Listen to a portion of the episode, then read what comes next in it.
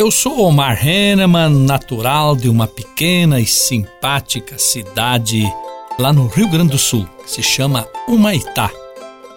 Eu nasci no dia da padroeira da cidade, Santa Cecília, isso há 63 anos atrás. Sou filho de um ferreiro de nome Aloísio e de uma costureira, Maria Álcia, ambos de origem germânica casado com Lourdes Terezinha e tenho dois filhos, o Alex e o Jean. O Alex, o filho mais velho, nos deu de presente um netinho, que atualmente está com quatro anos e carinhosamente o chamamos de Bentinho.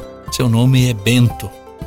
Minha primeira ação como empreendedor foi forrar botões com o mesmo tecido da roupa minha mãe costureira, e ela passava esse serviço para mim e eu ganhava uma comissão da minha mãe ao forrar esses botões que as suas clientes encomendavam.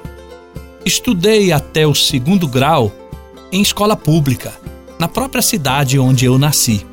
Desde cedo eu me destacava na criatividade, na inovação quer seja quando construí um pequeno avião com o motor da máquina de costura da minha mãe, ou quando desfilei todo vaidoso vestido de astronauta em 1969, o ano que o homem foi à Lua. Cursei administração de empresas com recursos do crédito educativo. Era um financiamento à época que tinha e cuja dívida eu quitei com o meu primeiro salário já como funcionário do Banco do Brasil. Passei no concurso para o Banco do Brasil, onde trabalhei por 17 anos. E isto deu muito que falar na minha pequena cidade. O filho do ferreiro passou no concurso do Banco do Brasil. Isto era um feito extraordinário. E eu fiz uma carreira muito promissora no banco, saindo em um dos seus planos de demissão voluntária. Tomei gosto pela gestão das informações, aprimorando meus conhecimentos na especialização que eu fiz em inteligência competitiva e, na sequência, também eu fiz o mestrado nessa mesma área em Marsella, na França. Percebi que deveria compartilhar os meus conhecimentos com outras pessoas foi quando, lá pelo ano 2000, eu resolvi que tinha espaço para ser palestrante. E eu fiz isto nas milhares de palestras, aproximadamente 4 mil palestras, eh, motivacionais e também estratégicas durante esses últimos 20 anos. Contribuí com o governo do Tocantins, onde há 30 anos eu moro, por quatro vezes como secretário de Estado.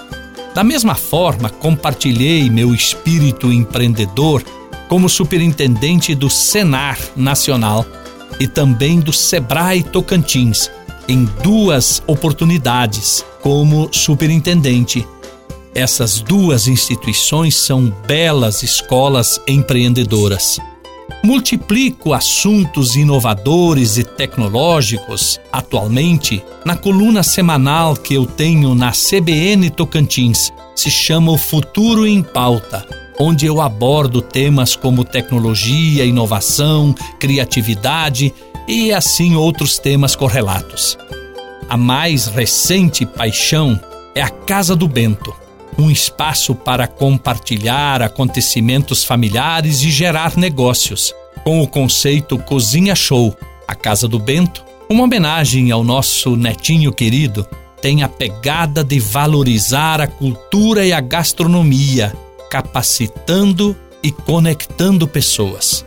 Já andei por este mundo afora e tive o privilégio de estar e conhecer a cultura e os conhecimentos na Inglaterra, nos Estados Unidos, no México, em Portugal, na França, onde eu estudei, na Itália, na Alemanha, na Áustria, na Espanha, na Rússia, na China, na África, lá em Moçambique, também na África do Sul, no Japão, em Cuba e na América do Sul, Argentina, Uruguai, Chile, Colômbia, Paraguai.